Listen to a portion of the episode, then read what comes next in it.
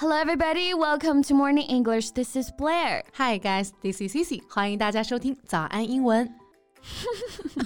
Baby, you're Yeah. laughing out loud. What makes you so happy? Well, you know, 就是我一个学生在问我一些问题啊，and he was really confused about some words. Wow, he's really hardworking. What questions did he ask? 也和我们分享一下，说不定他的疑惑也是很多人的疑惑呢。 right.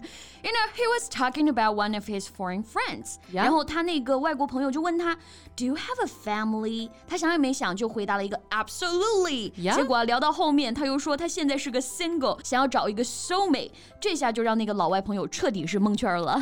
Well, I didn't get a punchline either. 难道不应该这么回答吗？他肯定有 family，有家庭啊。他没有 family，难道是像齐天大圣一样从石头缝里蹦出来的吗？Okay, so Cici, it turns out that you also get the wrong idea of the question. Really? Sure. Do you have a family? 这个句子问的不是说你有没有家庭，而是在问你成家了吗？有孩子了吗？Well, that is so embarrassing. 哎，那为什么这句话会是这个意思啊？You know, the key point is to understand the meaning of family. 在词典里面我们会发现啊，family means one or two parents and their children. 有父母有孩子才叫做家庭，所以 family 衍生出来就有另外一个意思，可以用来表示子女，尤其是年幼的子女。All right, got it. 那大家就要记住了啊，下次去面试或者呢和外国朋友交流的时候啊，当别人在问到 Do you have a family 的时候啊，如果你结婚了，就回答 Yes, I'm married。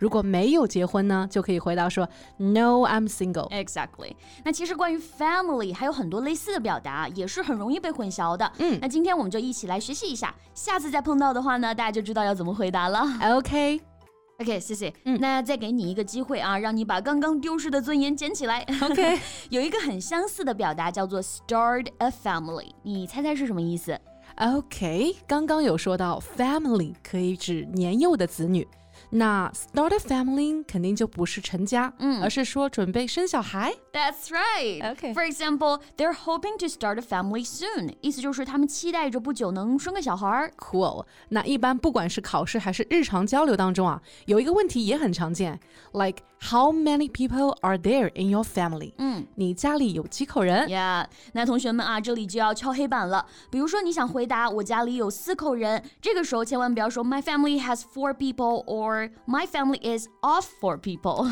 Exactly，虽然说出来啊也是可以理解的，但是不太符合英文表达的语言习惯啊。在中文当中呢，我们会喜欢用我、我们这样子去开头，但是英文当中啊，很多情况下呢，主语都是物，所以我们最好呢是使用 there be 去表达 There are four people in my family。对 ，Good for you. Here's another one. 这个表达相信很多人看到也是会一脸问号。嗯哼，Try me。 Run in the family. Do you know that? That's easy，在家里跑步嘛。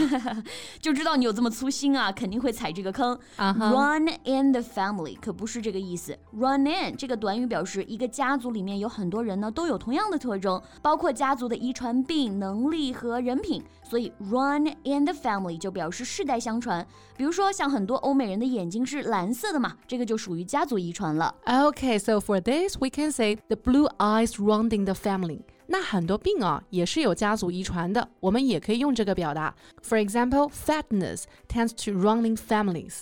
意思就是说啊，肥胖呢也往往具有遗传性啊。 Yes，同样啊，我们也可以用它来描述某项能力是世代相传的。比如说，Cici 唱歌这么好听啊，是不是家族遗传呢？我们就可以说，Hey Cici, you are really good at singing. Did that ability run in your family? Maybe my mom loves singing too. Okay, and that reminds me of a very interesting expression. Whoa, I'd love to hear that. Okay, the black sheep of the family. Do you know that? Black sheep.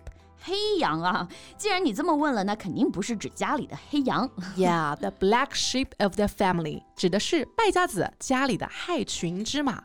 那这个短语的来源呢，据说啊是因为黑羊的羊毛啊是没有办法染成其他的颜色的，嗯，所以呢黑羊的市场价格会比白羊低很多，也就导致啊黑羊没有那么受人欢迎。嗯到后面啊就渐渐的引申成为了不受待见的人。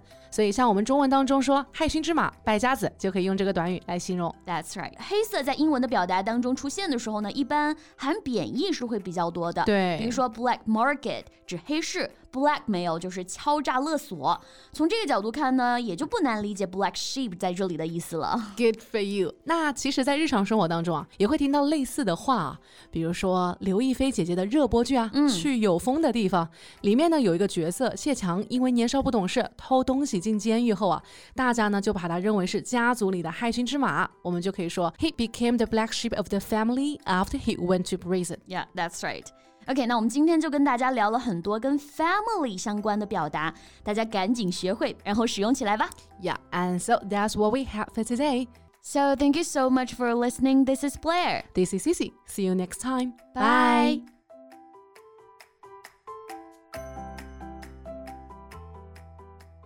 This podcast is from Morning English. 学口语就来早安英文。